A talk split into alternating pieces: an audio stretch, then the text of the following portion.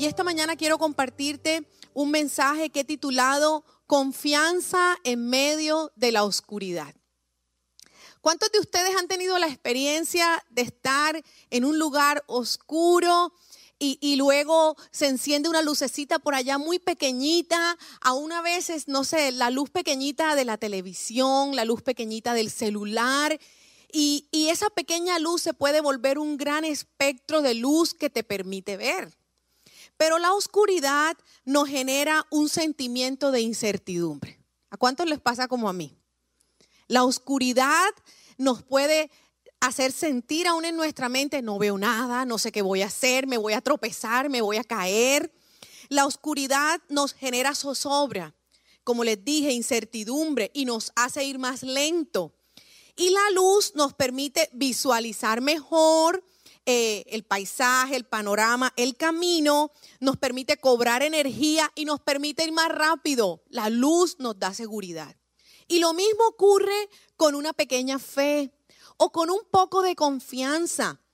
Es lo que nos ayuda a mantenernos en medio de las dificultades. Es lo que hace un faro en medio del mar cuando le ayuda a los barcos a llegar al lugar seguro. La luz, la pequeña luz del faro, le ayuda a los barcos en alta mar a llegar a los puertos seguro.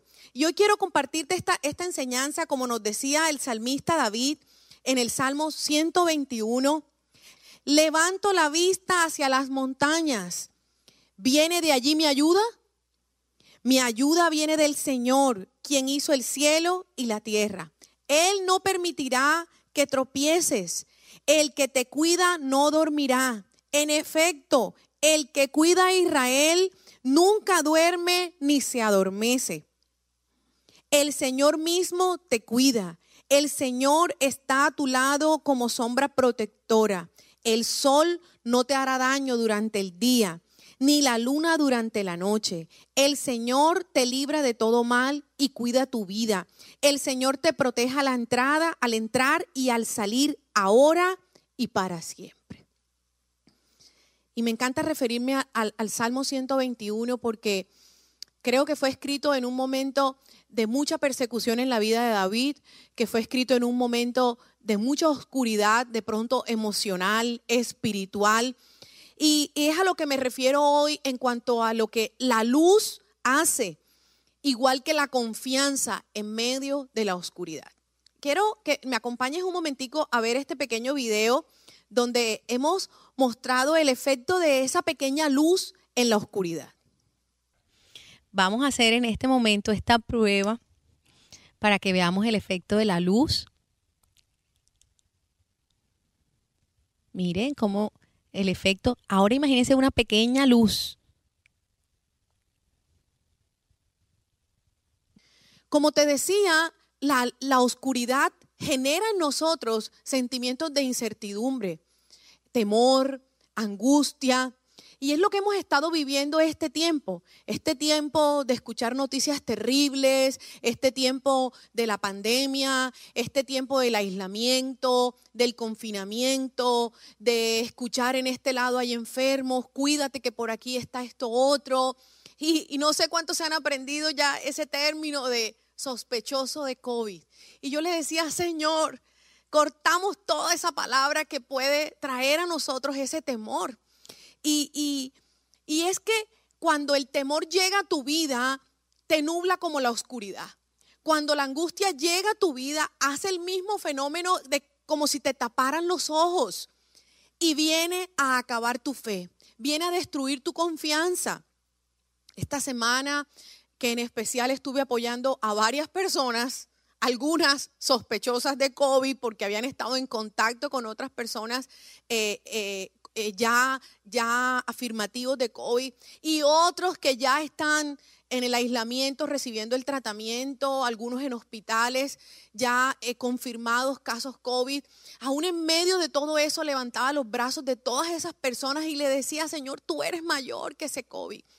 Y, en especial hay alguien eh, con quien estuve orando que definitivamente el enemigo le oscureció todo su panorama todo lo que veía y sentía era terrible. Aún cayó en la trampa de Satanás, hacernos dudar de Dios. Eh, aún enojarse contra Dios, porque creer que Dios no le había protegido, que Dios no había hecho lo suficiente. Y todo esto es obra de Satanás y nosotros no podemos permitir esto. Es cierto, vamos a vivir momentos de oscuridad, vamos a vivir momentos de persecución, de angustia, pero es el momento en el que tenemos que ir, como dijo el salmista, levantaré mi vista a las montañas y diré de dónde viene mi ayuda. Porque en ese momento tu perspectiva va a cambiar. Cuando estás mirando así, tienes una perspectiva. Cuando estás mirando así, tienes otra. Pero cuando estás mirando arriba y dice, Señor, mi ayuda viene. Y él, y él confirma. Y dice, mi ayuda viene del Señor que hizo el cielo y la tierra. Y le dio una gran seguridad. No sé a cuántos les da seguridad, confianza cuando tú dices, es que mi ayuda no viene del médico, mi ayuda no viene de la medicina, mi ayuda no viene ni siquiera de un tapaboca, mi ayuda viene del que hizo los cielos y la tierra. Bueno, no te vas a dejar de poner el tapaboca porque vamos a ser responsables, no vas a dejar de ir al médico porque en eso vamos a ser responsables, pero aún te quiero decir, si aún falla el doctor, el médico, si aún te falla el tapaboca. Y como le decía a esa joven, aún sí, y si el examen sale positivo, aún si sale positivo de COVID, Dios tiene el poder para sanarte. Y es allí donde derribamos el miedo, es allí donde derribamos la angustia. Y es allí donde vamos a ser como el salmista, levantaré mis ojos y de allí vendrá mi ayuda. Y mi ayuda viene nada más ni nada menos del que hizo los cielos y la tierra. Y el que hizo los cielos y la tierra le quedará grande sanarte de COVID. No, nuestro Dios es más poderoso. Y me gusta mucho también cuando el Señor le dice a Abraham y le hace la promesa y le cambia la perspectiva a Abraham. En Génesis capítulo 15, voy a estar leyendo del 1 al 6, pero ahí hago un resumen. Entonces, Génesis capítulo 15, tiempo después, el Señor le habló a Abraham en una visión y le dijo, no temas, Abraham, porque yo te protegeré y tu recompensa será, será grande. Y Abraham le respondió, ¿de qué me sirven todas tus bendiciones si ni siquiera tengo un hijo? Y en ese momento Abraham estaba pasando un momento de oscuridad. Estaban pasando los años, él estaba viendo que efectivamente Dios lo estaba prosperando y él le dice, Señor, ¿acaso uno de estos de mis siervos va a ser mi heredero? Y el Señor le dice entonces en el versículo 5, entonces el Señor llevó a Abraham afuera y le dijo, mira el cielo. Y si puedes, cuenta las estrellas. Esta es la cantidad de descendientes que tendrás. Y Abraham creyó al Señor y el Señor lo consideró justo debido a su fe. El Señor lo sacó de su habitación y le dijo, mira, como para recordarle y le mostró algo que es sobrenatural. Tú y yo no podemos contar las estrellas, pero dice la palabra que el Señor las creó, las conoce y que el Señor las llama a cada una por su nombre.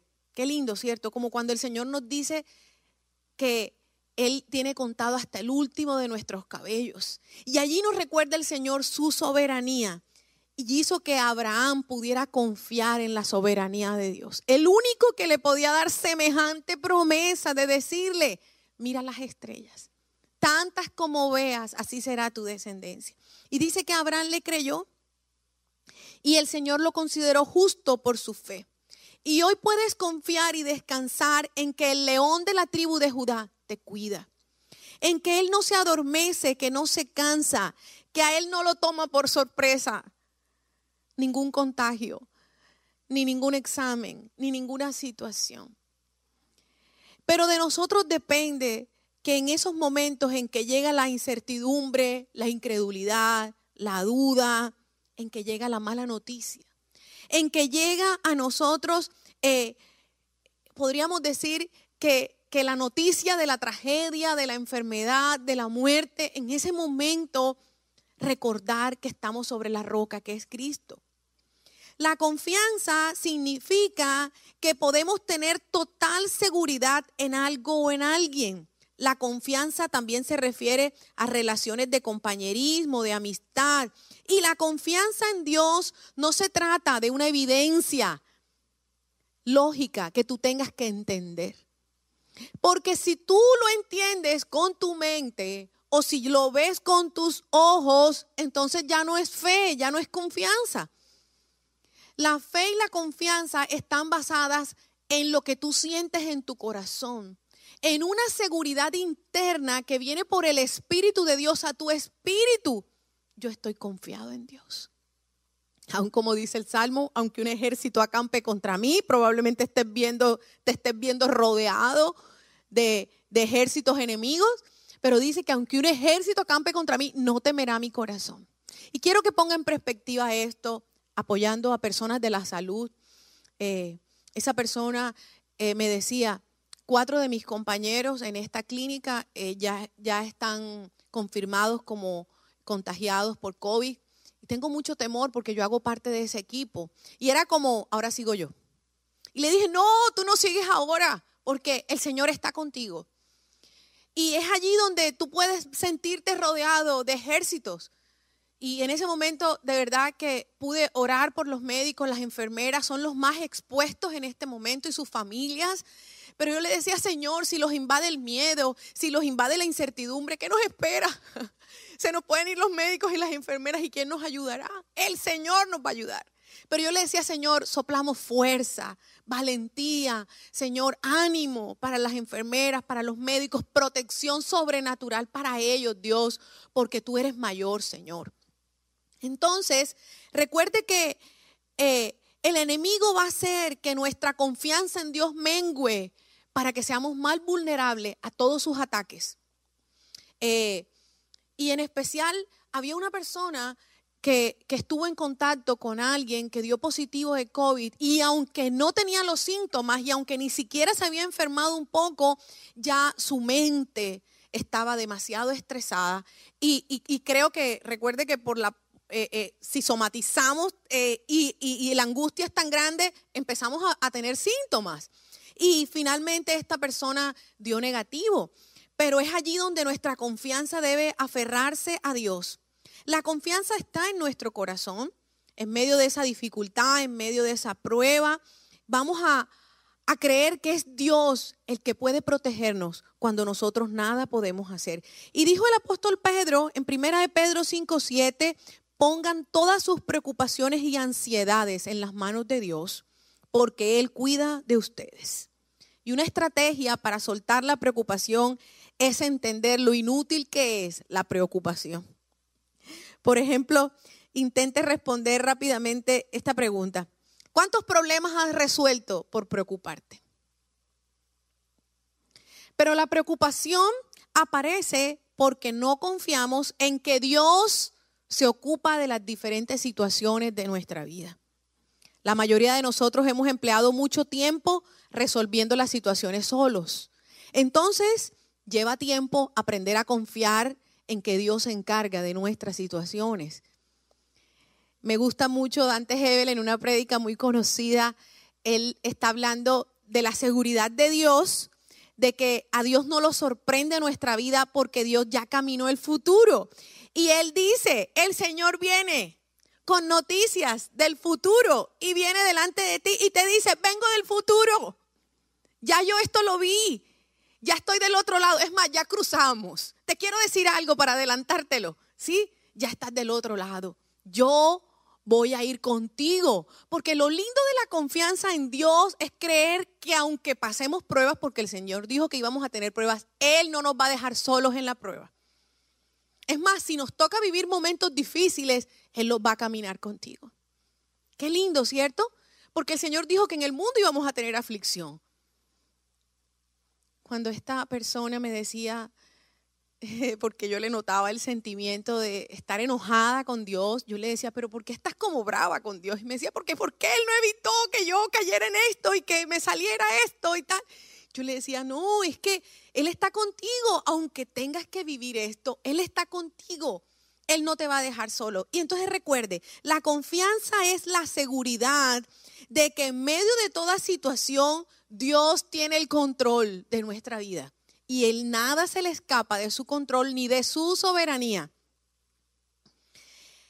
Para que nosotros podamos mantener esa confianza en medio de las dificultades, necesitamos aprender y, identificar cómo opera Satanás. Satanás, el enemigo de nuestra salvación, él no quiere que nosotros crezcamos en fe y crezcamos en confianza en Dios. Entonces su estrategia siempre será llenarnos de ansiedad, de temor, que dudemos del amor de Dios, que dudemos de la bondad de Dios. Y trae a nuestra vida un enfoque excesivo por los problemas. Y el enfoque excesivo va a cuánto tiempo gastas viendo noticias, leyendo los reportes del COVID. Hay gente que prendió la televisión, la radio, el internet desde muy temprano y se ve el noticiero de la mañana, lo repiten al mediodía. Ahora nos mandan noticias por redes sociales, sí, hasta la locución del presidente y se ve el último noticiero y toda la mañana es terrible. Todo el día las noticias. Entonces, ¿qué pasa? Que eso va a enfermarte y va a traer en tu mente, quieras o no, eh, obsesión. Va a traer a tu mente un enfoque excesivo de enfermedad, de muerte, de tormento, de sentir que todo está terrible. ¿Y qué va a pasar? Vas a entrar en oscuridad. Dios anhela que tengamos seguridad en Él, seguridad de su compañía, seguridad de su ayuda, seguridad de su protección, seguridad de su guía y de su dirección, seguridad en todo momento. Conozcamos estos personajes bíblicos que tenían un gran nivel de confianza en Dios los amigos de Daniel. En Daniel capítulo 3 nos cuentan la historia de Sadrach, Mesad, eh, y Abednego. Y entonces eh, voy a resumir un poco para no leerla toda. Los amigos de Daniel eran judíos exiliados en Babilonia que ya estaban al servicio del rey. Pero eh, los astrólogos o los consejeros del rey querían tenderles una trampa. Entonces había salido un edicto para que todas las personas se postraran delante de una imagen de oro, de una estatua, de un ídolo que el rey tenía. Entonces en ese momento los astrólogos se presentaron delante del rey y le dijeron al rey que estos judíos no estaban cumpliendo lo que decía el edicto. En Daniel capítulo 3, verso 9, sin embargo, algunos de los astrólogos se presentaron ante el rey y denunciaron a los judíos y dijeron al rey Naucodonosor, que viva el rey. Usted emitió un decreto que exige a todo el pueblo inclinarse y rendir culto a la estatua de oro al oír la trompeta, la flauta, la, la cítara, la lira, el arpa, la zampoña y otros instrumentos musicales. Ese decreto también establece que quienes rehúsen a obedecer serán arrojados dentro del horno ardiente. Pues hay algunos judíos, Sadrat, Mesad y Abednego, a los que usted puso a cargo de la provincia de Babilonia, que no le prestan atención, su majestad se niegan a servir a los dioses de su majestad y no rinden culto a la estatua de oro que usted ha levantado. Entonces Naucodonosor se enfureció, verso 13, y ordenó que trajeran ante él a Sadrat, Mesad y Abednego. Cuando los trajeron, Naucodonosor les preguntó, ¿es cierto que ustedes se rehusan a servir a mis dioses y a rendirles culto? a la estatua de oro que he levantado, les daré una oportunidad para inclinarse y rendir culto a esta estatua. Y dice lo siguiente, si se niegan, serán inmediatamente arrojados al horno ardiente. Y entonces, ¿qué Dios podrá rescatarlos de mi poder? Verso 16, Sadrat, Mesad y Abénego contestaron, oh Naucodonosor, no necesitamos defendernos delante de usted. Si nos arrojan al horno ardiente, el Dios al que servimos es capaz de salvarnos. Él nos rescatará de su poder, su majestad. Pero aunque no lo hiciera, deseamos dejar en claro ante usted que jamás serviremos a sus dioses ni rendiremos culto a la estatua de oro que usted ha levantado. Y continúa la historia en el verso 19. Entonces Naucodonosor se enfureció y mandó a calentar el horno siete veces más de lo habitual. De pronto Naucodonosor eh, envió eh, a sus soldados para que arrojaran a estos hombres totalmente vestidos y amarrados de manos al, al horno de fuego.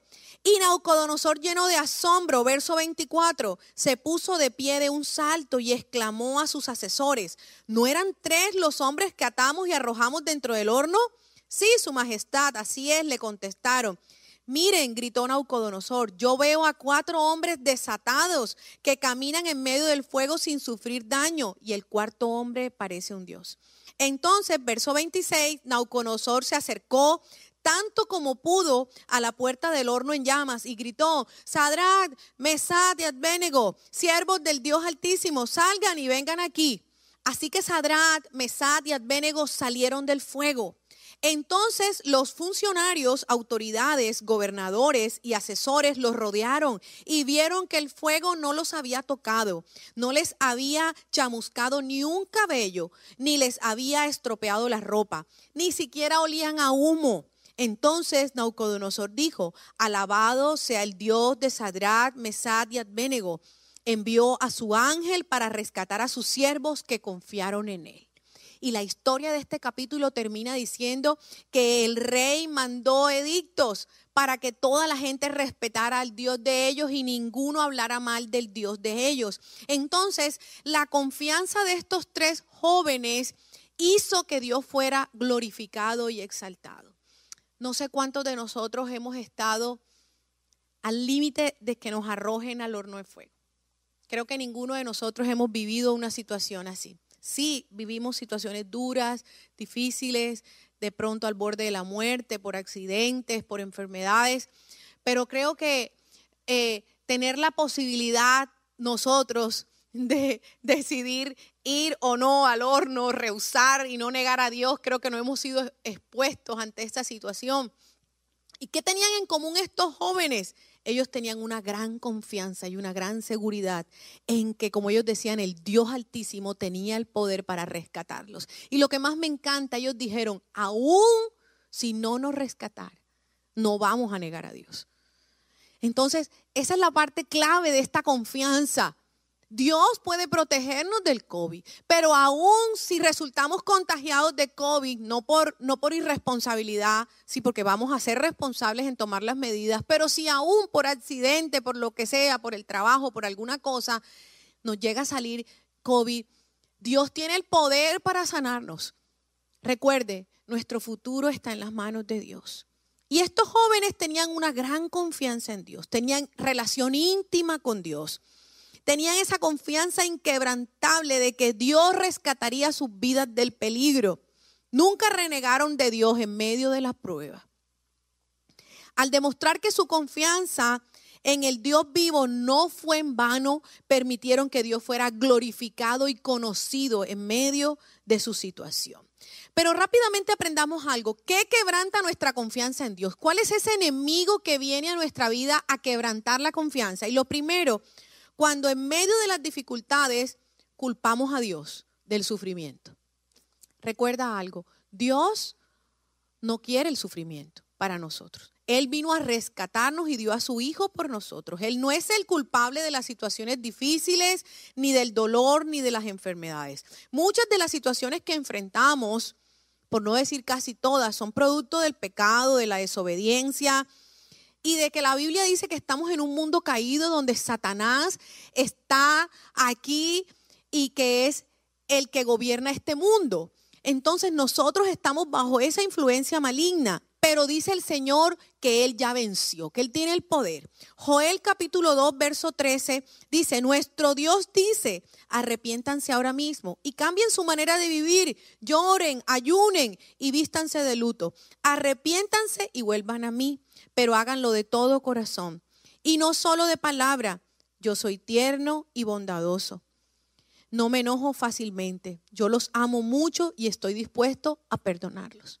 En Dios hay bondad y no hay maldad, recuérdelo. Él está esperando que nosotros nos arrepintamos de nuestros pecados y Él va a estar allí listo para ayudarnos. Lo segundo que puede quebrantar nuestra confianza en Dios es poner en tela de juicio la bondad y la justicia de Dios. Y esto es cuando nosotros blasfemamos o hablamos con desprecio de Dios. Y eso es ser insolente y ser irrespetuoso. Y la blasfemia es un reproche verbal o escrito en contra de Dios. A veces nosotros resultamos diciendo palabras como, como, ¿y Dios dónde estaba que no me salvó de esto? Y yo sí soy de malas, ¿sí? Eh, Dios, está más, Dios está más ocupado en otra cosa. Eh, es que definitivamente Dios bendice a unos y a otros no. Y a veces cuando hablamos del carácter de Dios podemos eh, estar en un juicio contra Dios, contra su bondad y su justicia. Una, una pregunta o un cuestionamiento a la bondad de Dios puede traer mucha amargura a nuestro corazón. Puede acabar nuestra fe, puede deteriorar nuestra relación con Dios. Eh, en momentos de dificultad muy fuertes, en momentos de muerte, de tormentos, de abusos, de situaciones dolorosas, nosotros necesitamos el abrazo de Dios.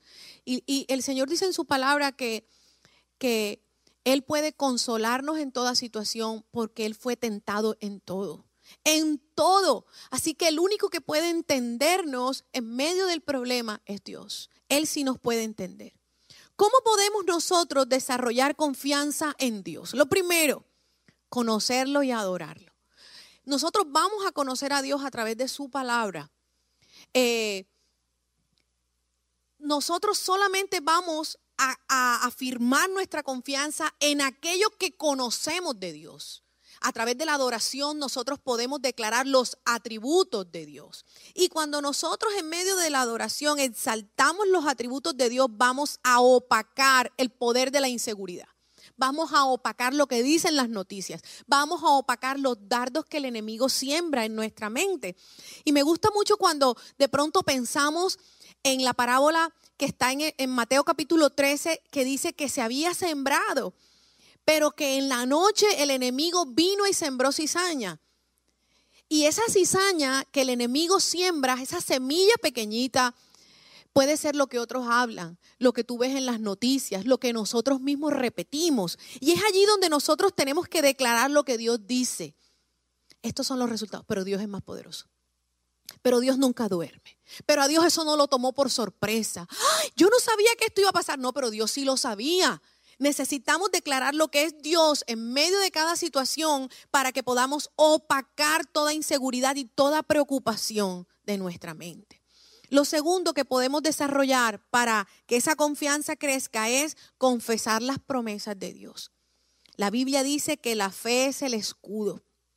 Y en ese momento cuando nosotros nos ponemos esa armadura de guerreros de Efesios 6, nosotros en tiempos de prueba vamos a permitir que ese escudo salga por las promesas que nosotros tenemos. Y si usted no tiene ninguna hoy, quédese con estas dos y si ya las tiene, afírmelas. El Salmo 118, 6 dice, el Señor está de mi parte, por tanto no temeré. ¿Qué me puede hacer un simple mortal?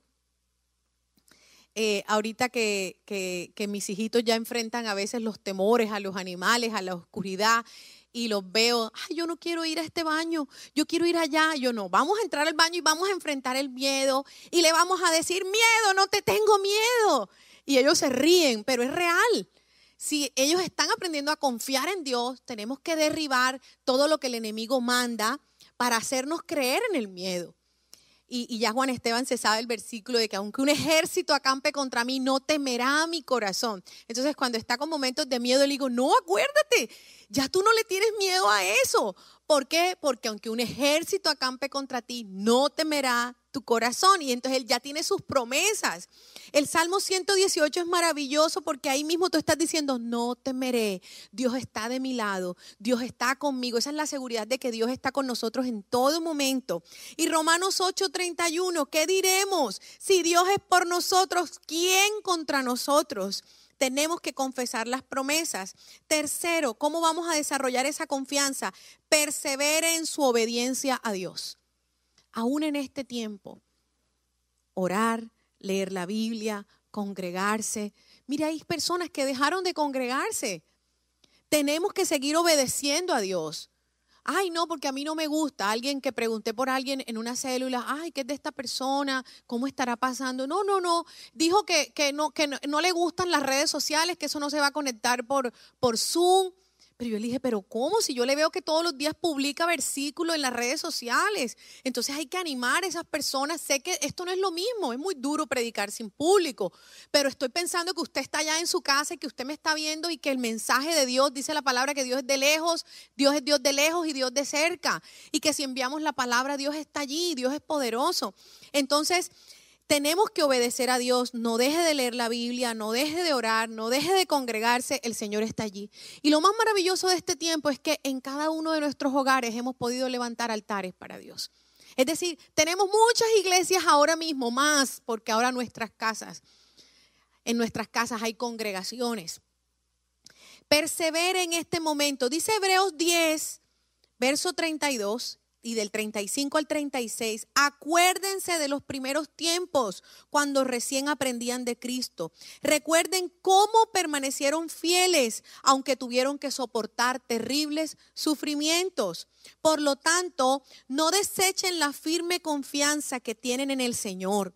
Tengan presente la gran recompensa que les espera perseverar con paciencia es lo que necesitan ahora para seguir haciendo la voluntad de Dios. Entonces recibirán todo lo que Él les ha prometido. ¿Cuántos dicen amén?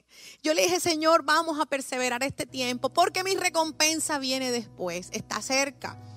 Y cuarto, ¿qué vas a desarrollar?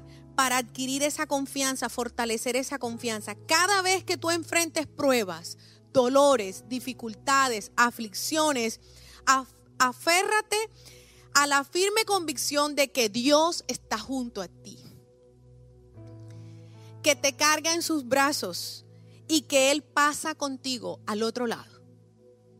Tenemos que trabajar aún con nuestra mente, con nuestra imaginación, para creer, como dice la palabra, que su diestra poderosa nos sostiene yo no sé a cuántos les encanta ese pasaje cuando el Señor dice que nos tiene esculpidos en la palma de su mano. A mí me encanta pensar que, mi cara está allí, que la, la mano de Dios me agarra en todo tiempo, que podemos caer así en sus brazos y Él nos sostiene y que como dice el Salmo, Él no dejará que nuestro pie resbale como lo leímos ahorita en el Salmo 121. Entonces, en estos momentos de dificultad, en estos momentos de incertidumbre, aférrate a la firme convicción de que Dios está con nosotros. Él no nos ha abandonado. ¿Sí? Y algunos dirán, ¿y Dios por qué no derriba ese COVID de una vez? Sí, Él tendrá sus razones. Tú y yo no podemos juzgar a Dios ni tratar de entender lo que pasa. Sencillamente tenemos que confiar. Acuérdate que si tú lo entiendes ya no es confianza, porque la fe es la certeza de lo que se espera y la convicción de lo que no se ve pero nosotros confiamos en que Dios es bueno, en que Dios sabe lo que está haciendo, en que en medio de estas situaciones Él muestra su poder, muestra su gloria, que nuestro Dios no está dormido, que Él nunca se cansa y que Él, su brazo poderoso, nos sostiene y nos ayuda. Y finalmente te dejo con esta promesa. Hebreos 6, 27. Moisés confió en Dios y por eso salió de Egipto sin tenerle miedo a la ira del rey, pues se mantuvo firme como si estuviera viendo al invisible. Nuestra confianza está puesta en el invisible, pero Él camina delante de nosotros, nos lleva agarrado de su mano y nosotros solo debemos seguir sus huellas y continuar. Y los invito a orar, si puedes colocarte en pie y colocar tu mano en tu corazón y decirle, Señor, necesito aprender a confiar. Tu amor me hace fuerte, tu amor me hace fuerte, no tengo que temer. Si tú conmigo estás, tu amor me hace fuerte, tu amor me hace fuerte tengo que temer si tú conmigo estás. Nara, nara, nara, nara, nara,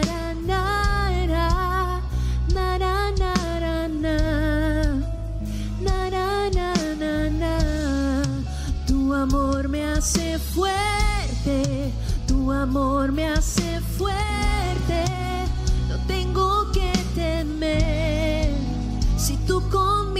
estás, tu amor me hace fuerte, tu amor me hace fuerte.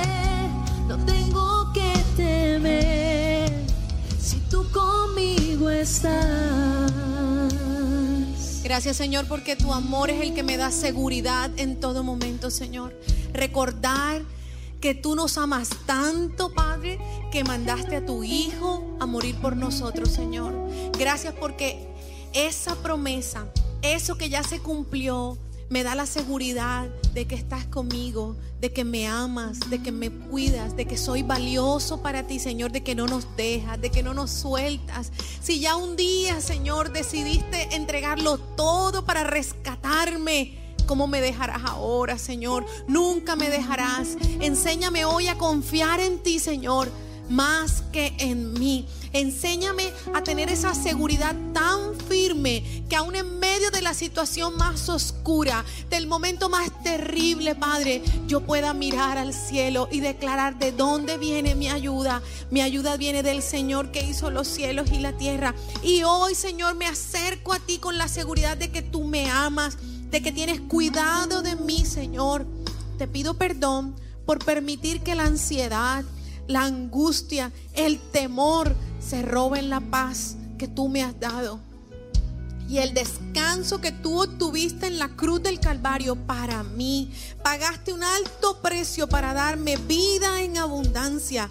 Y hoy, Señor, te presento todas las preocupaciones, todos mis temores. Y deseo aferrarme a ti, Señor. Y a la seguridad, Dios, que tú, Señor, suples todas mis necesidades, que tú vendrás en mi ayuda, Señor, cuando yo clame a ti. Enséñame a confiar más en ti, Señor, que en mi propia capacidad de angustiarme o preocuparme. Ya sé, Señor, que mi preocupación, mi ansiedad no resuelve nada, que es inútil por eso hoy en la autoridad que tengo como hijo de Dios, yo renuncio a toda obsesión en mi mente, yo renuncio a toda desesperanza, a la ansiedad, renuncio al temor, renuncio al insomnio, renuncio a la amargura, renuncio a la desesperanza, renuncio a todo hábito que me hace estar triste, que me hace estar eh, desesperanzado, todo aquello que se robó mi gozo, yo lo echo fuera en el nombre de Jesús y decido ahora enfocarme en Dios. Decido ahora que voy a caminar al lado de Jesús porque Él decidió estar conmigo siempre, porque Él ya murió y resucitó para darme vida en abundancia, abundancia de paz, abundancia de gozo, abundancia de esperanza, abundancia de amor. Ahora yo creo, Señor, que tú me rodeas, que tú eres escudo alrededor de mí, alrededor de mi familia, alrededor de esta ciudad, alrededor de los hospitales, de las clínicas. Tú nos rodeas y tú nos proteges, Señor. No duerme ni se cansa el que nos cuida. Confiamos en ti, Señor, porque tú velas por nosotros y desatamos, Señor, tu paz sobrenatural hoy en nuestra mente y en nuestro corazón. si puede levantar la mano al cielo y declarar, en ti vivo confiado, Señor. Tu amor me hace fuerte en toda situación. Tu amor me hace fuerte, tu amor me hace fuerte. Razón